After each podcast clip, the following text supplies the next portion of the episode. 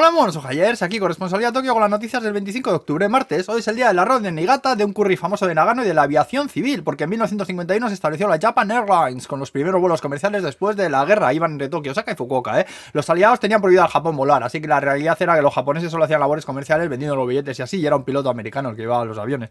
Bueno, vamos nosotros al carajillo, los emperadores que andan de gira por Okinawa para atender los distintos actos conmemorativos del fin de la batalla de Okinawa. También falleció Masato Kudo, que era un futbolista internacional muy querido, ¿eh?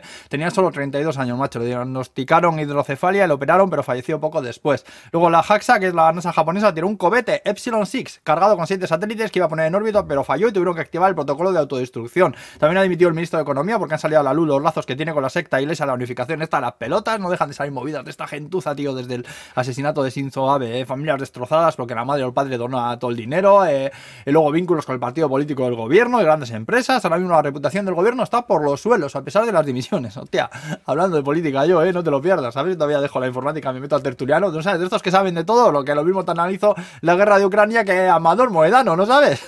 Qué gentuda esta, no, no, no jodamos.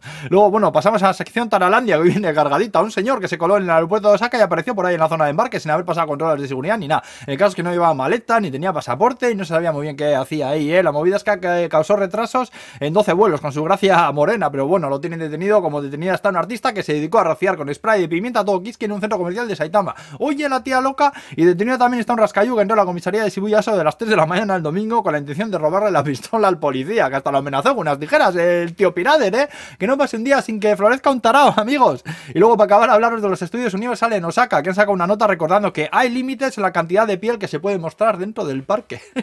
Vamos, que esto es un aviso a la chavalería que se me visten en Halloween con un hancache, con un pañuelo, ay, que se les ve hasta el duodeno, ¿no sabes? Bueno, pues ya andan avisando que te pueden denegar la entrada al parque si por lo que sea el ratio de Buyuyu mostrado supera el tapao, que dicen que incomoda a las familias con críos. Habla por ti, amigo, que yo tengo dos hijos y no me verás quejarme ni un poco así, ¿eh? Eso sí, por curiosidad he buscado fotos en Twitter de la movida, menos en un parque de atracciones, eso parece cualquier cosa, también te digo, ¿eh? En serio, amigos, Halloween en Japón, ni Momiji, ni Sakura, ni hostias.